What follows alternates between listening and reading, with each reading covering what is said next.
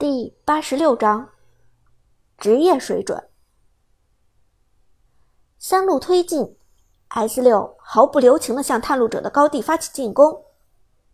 上路程咬金直接跳进人群中碰瓷，庞大的身躯给兵线打出足够的安全空间。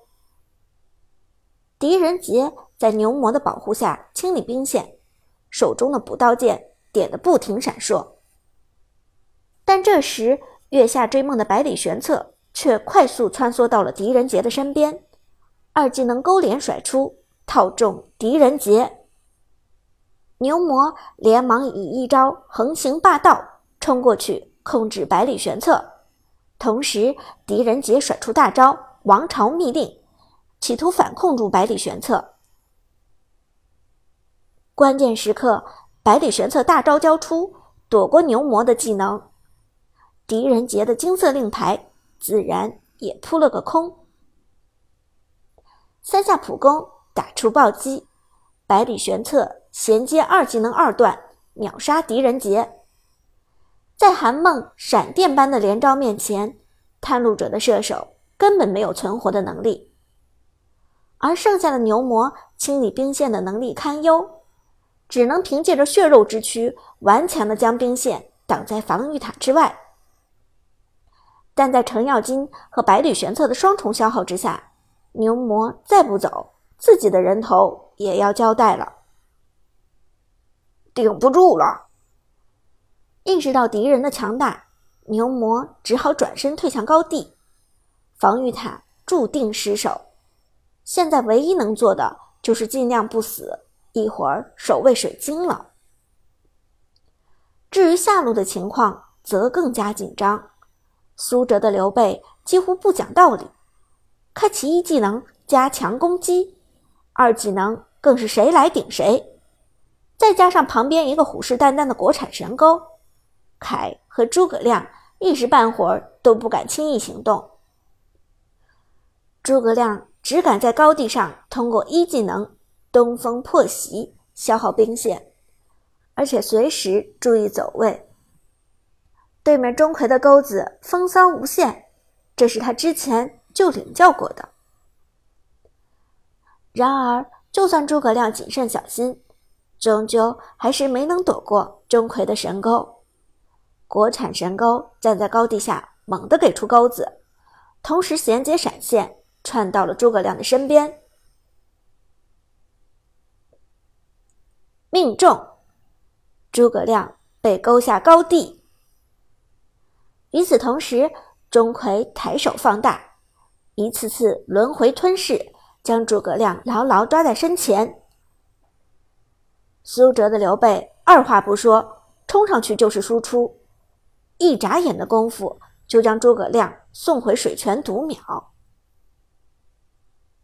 上下路纷纷崩盘，探路者大势已去，推塔。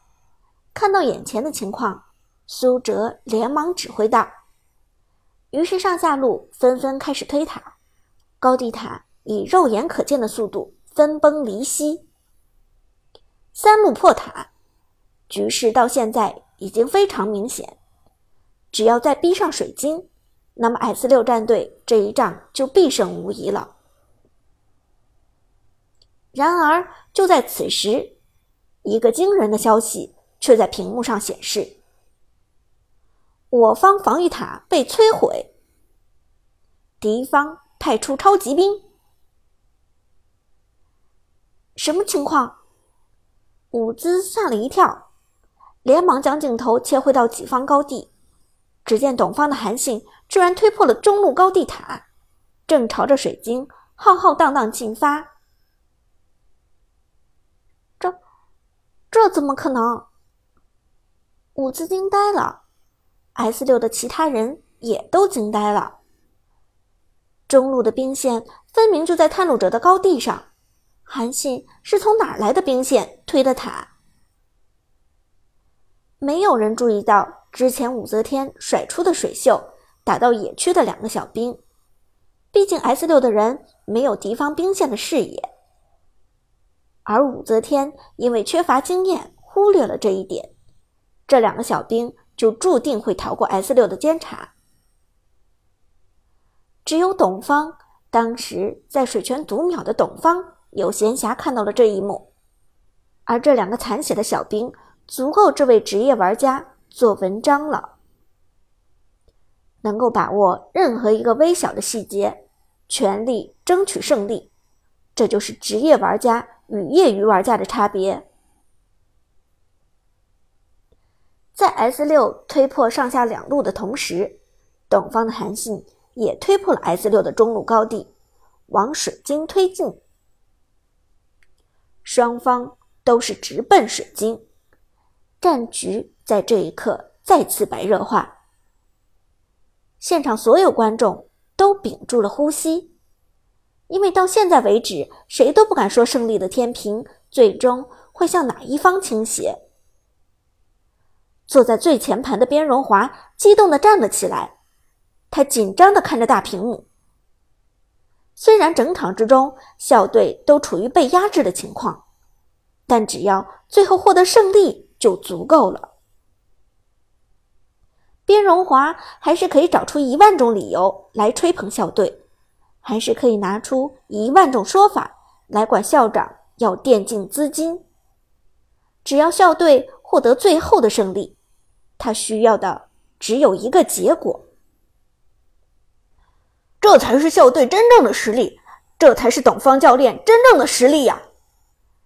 边荣华兴奋的大声吼道：“快，推掉他们的防御塔，推掉他们的水晶！”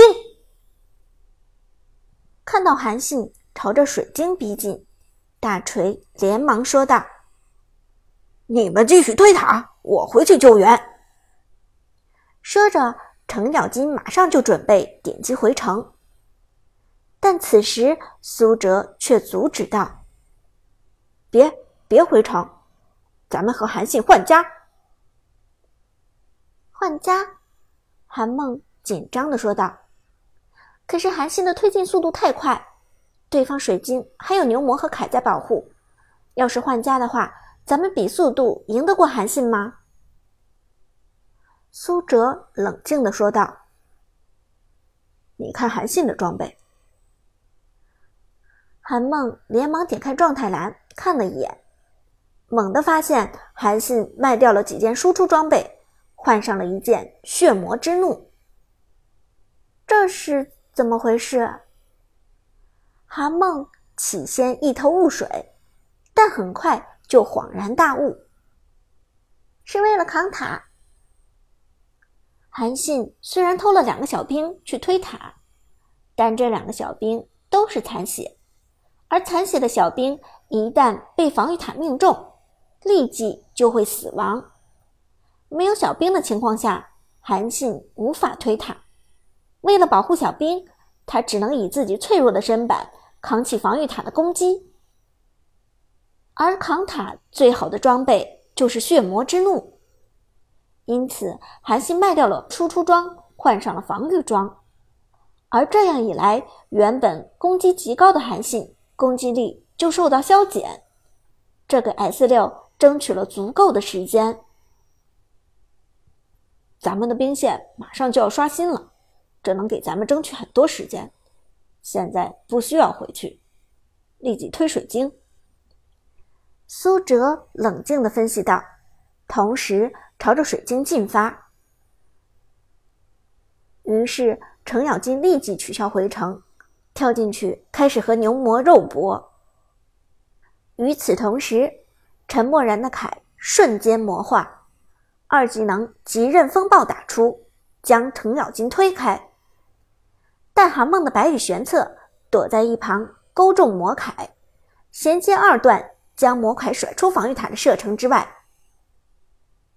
魔化后的凯近乎疯狂，转身回来与百里玄策硬碰硬。与此同时，牛魔极限给出大招，将上路的兵线抵挡在危险地带之外。但这时下路的兵线已经在刘备和钟馗的带领下靠近高地，苏哲的刘备加速朝着水晶冲来。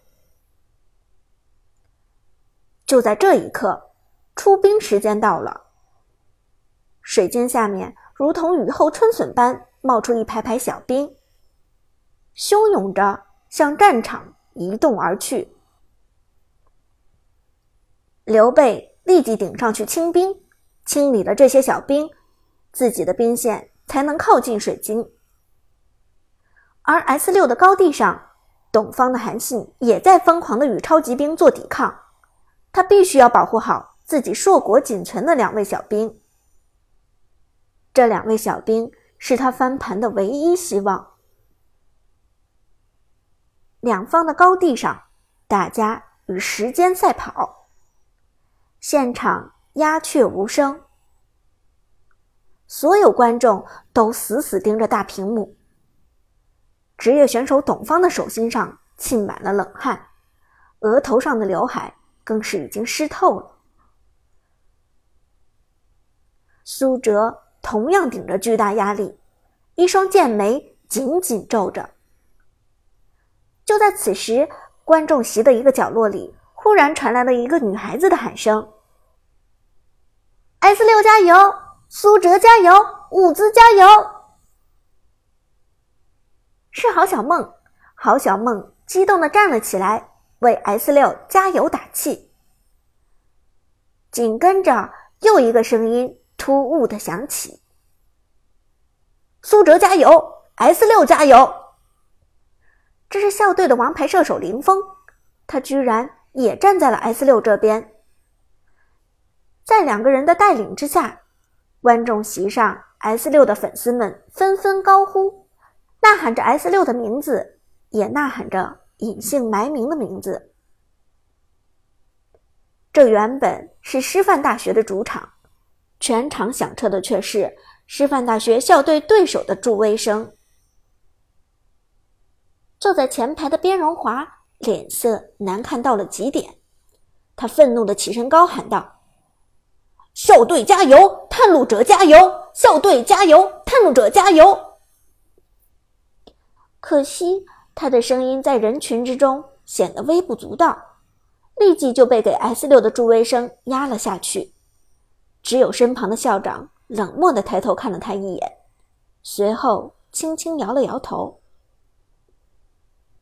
在观众们的助威声中，苏哲的刘备终于清光了敌方小兵，但几乎就在同时，董方也给自己的小兵清出了一条血路。